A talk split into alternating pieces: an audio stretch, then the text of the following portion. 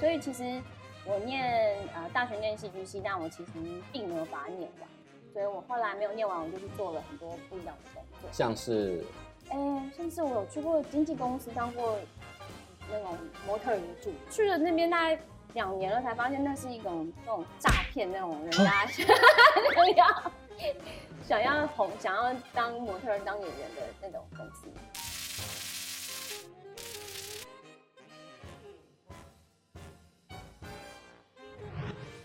我我是一个比较会把开心的事跟大家分享，但不好的事情我会自己留下来。对，但我妈都看得出来。有一次就是很久没有看到她了，然后她来台北，然后她就突然就是说：“哎、欸，弟弟啊，出来一下这样。”然后她就跟我说：“就是哎呀，你现在遇到任何事情都不是事情了，就是你要好好的放下。我也不问你发生什么事，但你就是好好努力，反正我我都会这样陪着你。”你是她察觉到什么？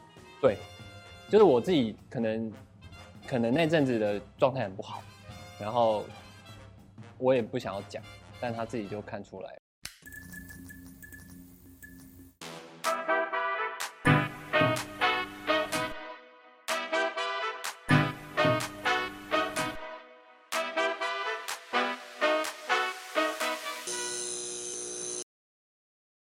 欢迎收看《Talk 一杯》，我是主持人郑伟博。每一个人的青春岁月可能很狂野，可能很深刻，可能在你过了二十年之后再回味，依然是非常的隽永而无法忘怀。今天呢，我要邀请到的两位特别来宾，他们最近呢啊、呃、推出了一个新的电影，叫做《黑的教育》。话不多说，我们现在来邀请我们今天的两位大来宾：蔡凡熙，耶，大家好，大家好，还有张宁，嗨，大家好。今天呢，你们两位来到我们 Talk 一杯当中，其实非常明显，他们来干嘛？他们的衣服上面已经说明了一切。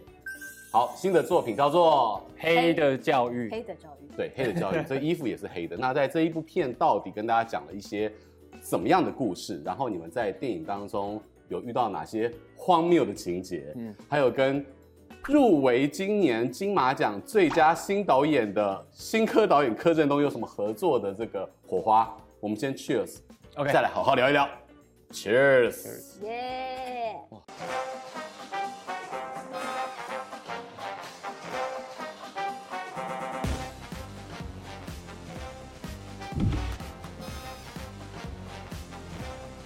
今天这杯特调我们取名为 Human，那对应这集的主题黑的教育。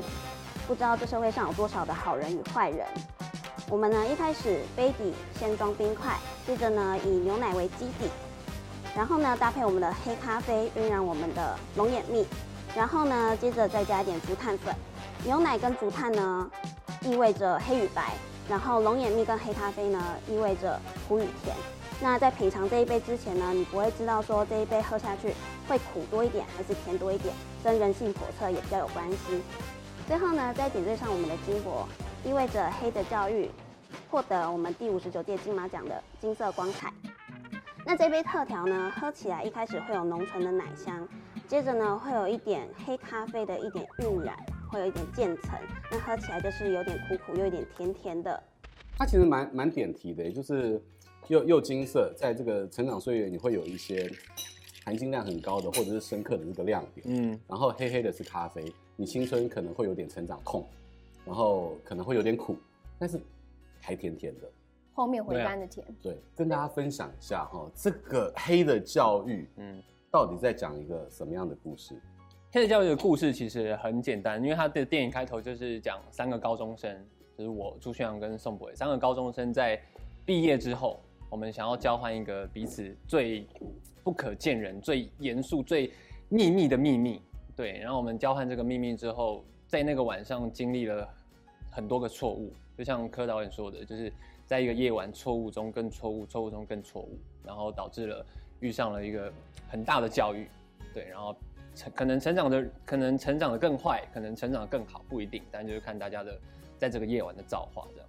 我觉得那个是一个最长的一夜，很狂野的一夜，在这个一个晚上当中，甚至是三个男生，三个主角各自还有不同的感受跟视点，嗯，对。但是张宁的角色，真的，当我看了片之后，我觉得。哇塞，好展开哦！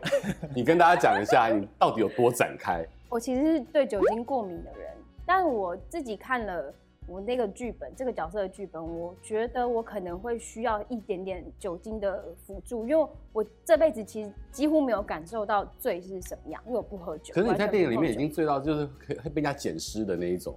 对，但是就是也其实也蛮难的，就是你要控制一个量，就是还可以听得到对手跟你讲话，可以听到导演 导演跟你讲话，但你真的要呈现就是很醉很醉的样子，所以我就是我酒就偷放在他的旁边，然后就一直差不多的时候觉得哎、欸、好像要退了要退了，就再补一个瓶盖，再补一个瓶盖，我每次都带四十 ml 去，然后等到那个杀青的那时候，我已经可以把那个四十 ml 喝完了，哦、原本都只有喝一点点而已。你的这个酒量是就在。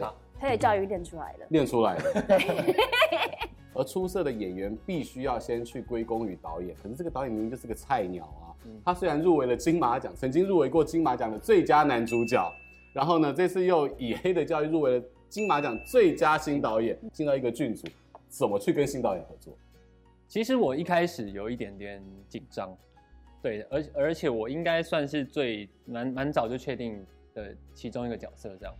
所以一开始在跟他聊的时候，他因为他自己是演员，所以我觉得很棒的一个点，跟其他导演不一样的是，他会把所有剧本里面的演员都演过一次。那演过一次，他在他的脑中就有他的想象画面。那他在跟我们讲戏的时候，他是比较真的是往呃我们演员需要知道的点点上去提醒，以及以及去讲说这个角色该如何成长，以及他的这个现在这个此时此刻的情绪该怎么做。我觉得他是一个很。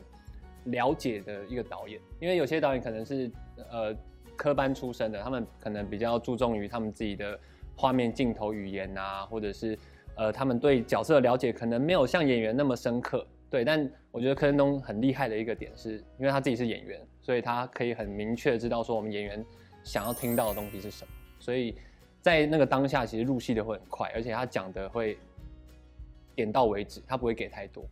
他让你们演员有自己发挥的空间，其实基本上都是自由发挥哦，在现场，他只有可能就是他可能就突然很很开心的跑过来，有了有了，再 再再再多一再再一点点那种，对，他可以这样，嗯，这个摁他的东西再少一点，那个情绪，来来来来，然后就跑回去了，他会这样子，嗯，所以他在现场导戏其实，因为只要喜欢，其实他很明显，就只要他一卡，他就。然后这颗就知道过被激发鼓励到，呃，会啊，还是会啊，因为会觉得说，哦，哦，我的表演有感动到他，或者是哦，有震撼到他，他觉得喜欢，就是，哦，OK，那我可能知道自己这颗情绪不错，然后他也看得懂这样。其实我觉得《黑的教育》是一个还蛮幸福的孩子，如果以电影把它当做是一个小孩来讲，因为有很多厉害的监制。很多就是除了导演之外，各技术部门也都非常的出色。嗯，但是这个故事监制加编剧就九把刀他的这个任务啦。对，那你们看到九把刀他，因为他自己也是导演，也当监制，他在《黑的教育》里面是一个怎么样的存在，跟大家的互动？他其实每一次都很安静，坐在那个 monitor 旁边。你有感受到他他的克制吗？他有，我有感觉到他很他很想要起来说点什么，手快要举起来。对，但。柯震东不太会让他就是有太多的意见。从从你们两个的角度来看，这个监制跟导演之间的合作方式，还有角力或互相的压制跟互相的支持，是一个怎么样的情况？很像情侣。对，很像情侣，就是一个把刀很像在旁边陪伴的小女生，但是彼此互相很熟悉。对对对对对对，就默契都还是存在的那种感觉。但不太会给，就是柯震东可以跟把刀吵，就是他会。我我听过一次，就是说哦，就是你不要给我太多意见，就是我就是作品这样，因为我觉得这样蛮好的，因为可能大家会说什么啊，什么就就是九把刀在现场都会教你怎么导啊什么的，但我必须要说的是，全部都是柯震东自己来，就是把刀给意见，其实柯震东也不太会去采纳。OK，对，所以他导演还是有自己的主见，就对了，嗯，他主见蛮蛮蛮蛮重的哦。回到黑的教育，他在讲的是青春的成长过程，他会有青春的成长痛。回到你们的青春时代，好。你没有想过啊、呃？如果可以再回去，哪一件事情是让你们最深刻？学生时期可能做很多决定，考量没有那么往往后的人生去想，所以其实我念呃大学念戏剧系，但我其实并没有把它念完。我那时候就觉得，哎，不知道念戏剧系演舞台剧养不养得活自己，所以我后来没有念完，我就去做了很多不一样的工作，像是。哎、欸，像是我有去过经纪公司当过那种模特儿的助理。哎、欸，你跟范少勋一样，范少勋以前他也是出道了，还要再回经纪公司当助理跟带艺人。但是我去的那个公司又不是正常的公司，多么不正常！就是我去了那边大概两年了，才发现那是一种那种诈骗，那种人家 想要想要红、想要当模特儿、当演员的那种公司。然后真的真的真的，他的商业模式是什么？叫叫你说去拍宣传照，然后就是我常常要去网络上就是五九一，然后征一些就是有这些梦想的小妹妹们来公司，就是拍拍照这样。然后赚那个 model 卡的钱。对，你怎么知道？哎、欸，这你有没有赚过？这个商业模式已经三十年了，从我年轻的时候就是 这种行业的这个商业行为。现在也差不多了嘛。什么都没有创新一点。然后还有做过那种呃茶馆，就是茶馆，然后大家喝下午茶的那种地方。对但是呃，原来你是茶街之花哦？没有啦，不是茶街啦。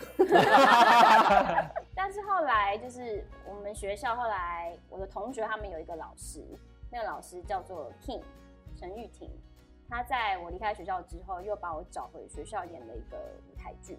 对，那时候演那个西门町的那种红包场，你知道吗？我们就演那种红红包场的歌星。然后你怎么会知道这么有资历的年代？你不知道？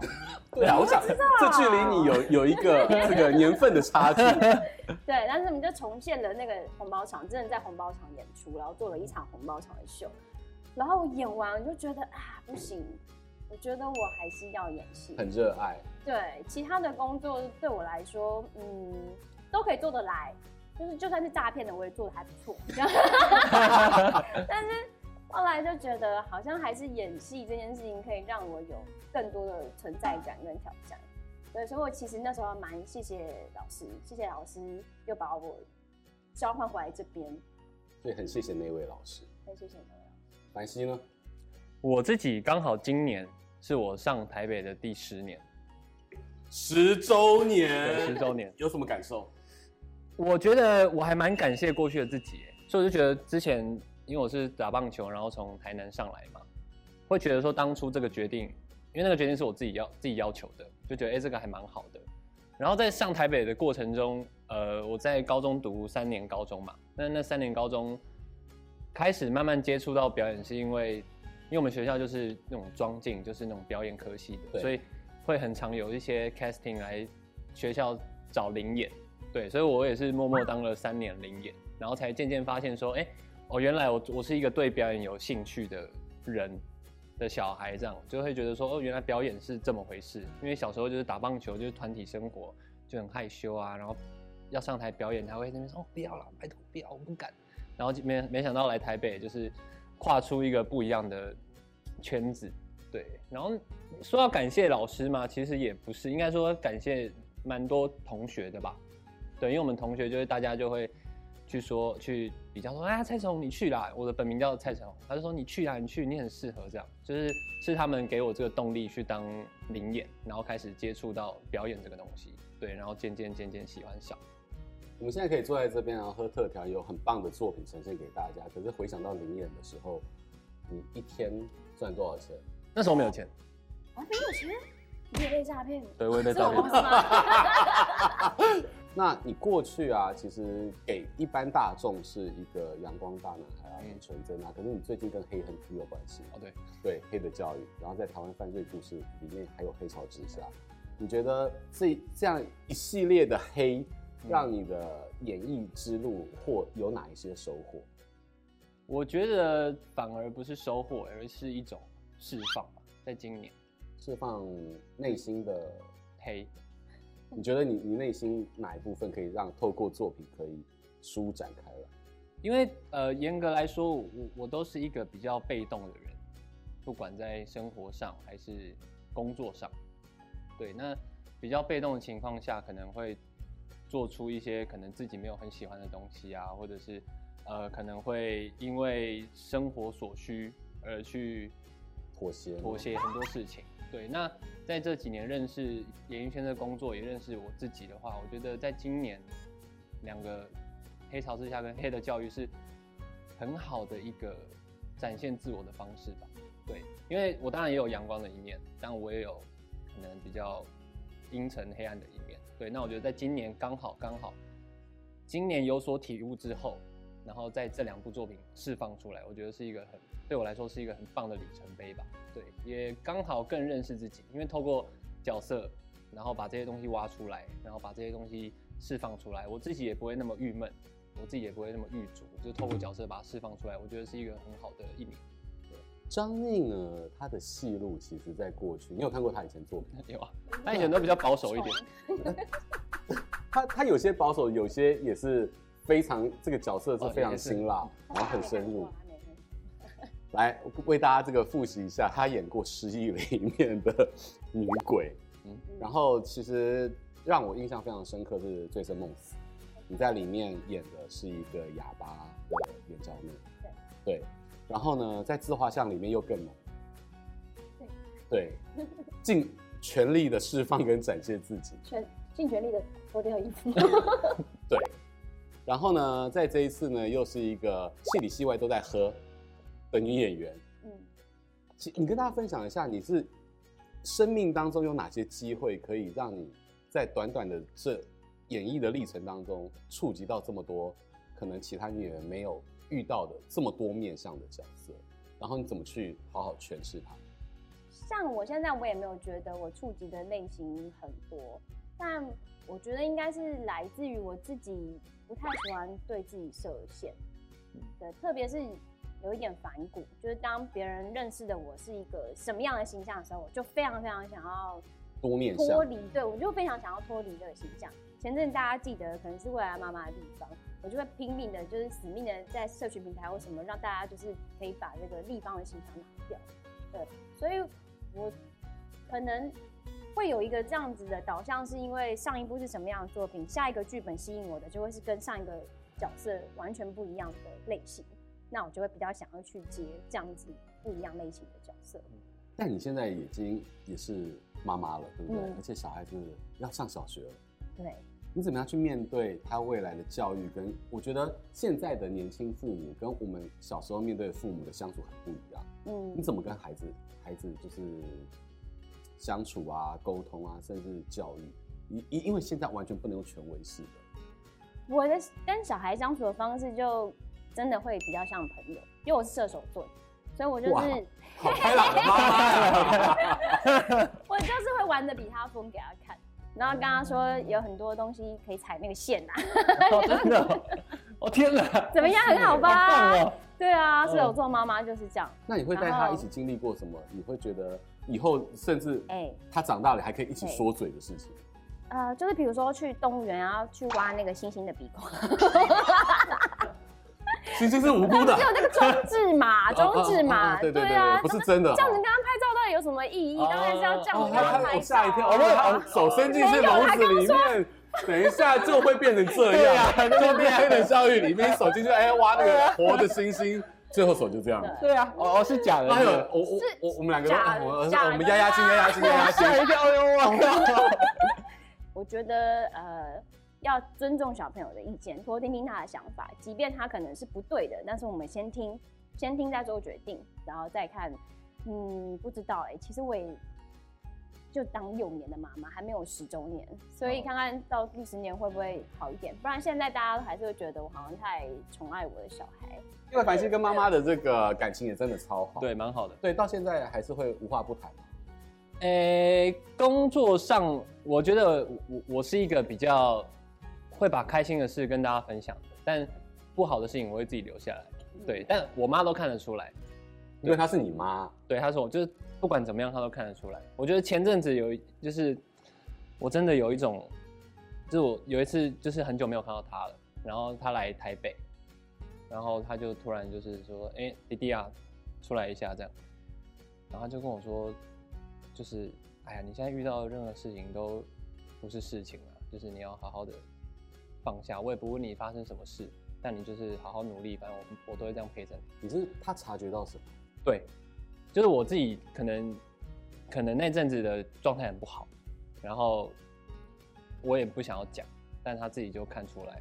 对，然后他就是半夜我睡不着，因为我那阵子有点就是很爱喝酒，对，然后就是每天都就是喝点喝的茫茫的，然后就上来台北看到，然后就就是很语重心长的、很温柔的跟我讲这段话。就是我们的从我们的生活，我们的从来不会这样谈话，我们可能生活中都是说，哎妈的，这样，就是比较这种的，呃，也是另外一种朋友的关系。说好你就还嘞，那那样就会会我们会互相骂三字经的那种。对，别人看来会觉得我很没礼貌，但就是我们的相处模式就是这样。嗯，对。但那天很很温柔的跟我讲这句话，我觉得很好。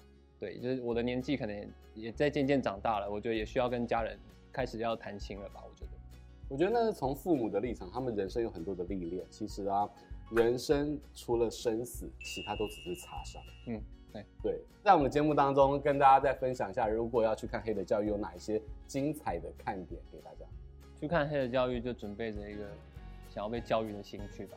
对，因为我觉得这是一个很短的电影，七十几分钟，就是你完全不会想要去上厕所，然后很精彩、很惊悚的就把它看完。我觉得就很不一样的电影啊！希望大家三月十号可以进戏院去享受《黑的教育》，去看你的人生中有没有被这样教育过。如果没有的话，就透过电影看吧。帮你。哦，我觉得这部片你要要上厕所，可是一定要在之前上。因为它后面会精彩到你真的没有办法去上厕所，然后呃，我必须要称赞，我觉得蔡凡熙在这里面表现得非常好，在呃，我记得虽然我都是康康的状态，可是我真的有一幕在计程车上面就是这样起来看一下，我看他那个眼角的那个泪光，就是说哇，即即便是这样，他还是内在满满的在拍这部片，而且我觉得那是你以往看到的蔡凡熙是完全不一样的蔡凡熙。当然，电影里面还有很好看的帅哥们，很精彩的戏，我觉得大家一定要进戏院去看一看。三月十号，对，还有张颖非常精湛的演出。哦，对，真的、嗯、很精湛哦，一定要看。你知道我刚刚就是有很多的很非常亲密的接触，超亲密吧？对，超亲密。应该没有拍过更亲密的了吧？没有，没有，应该没有。好，再次感谢大家今天的收看。其实，在我们的人生的过程当中，你会有很多的朋友，很多的事件，它都会成为你成长的养分。然后呢，今天张宁跟凡希也跟我们分享了，不管在他们生命当中，家人给予的支持，老师曾经给到他生命一个重要的关键跟转捩，都会幻化为今天能够坐在这边，大家可以侃侃而谈，但是生命中很棒的养分。嗯，再次感谢大家今天的收看，也谢谢凡希跟张宁来到我们节目当中，拜拜拜拜。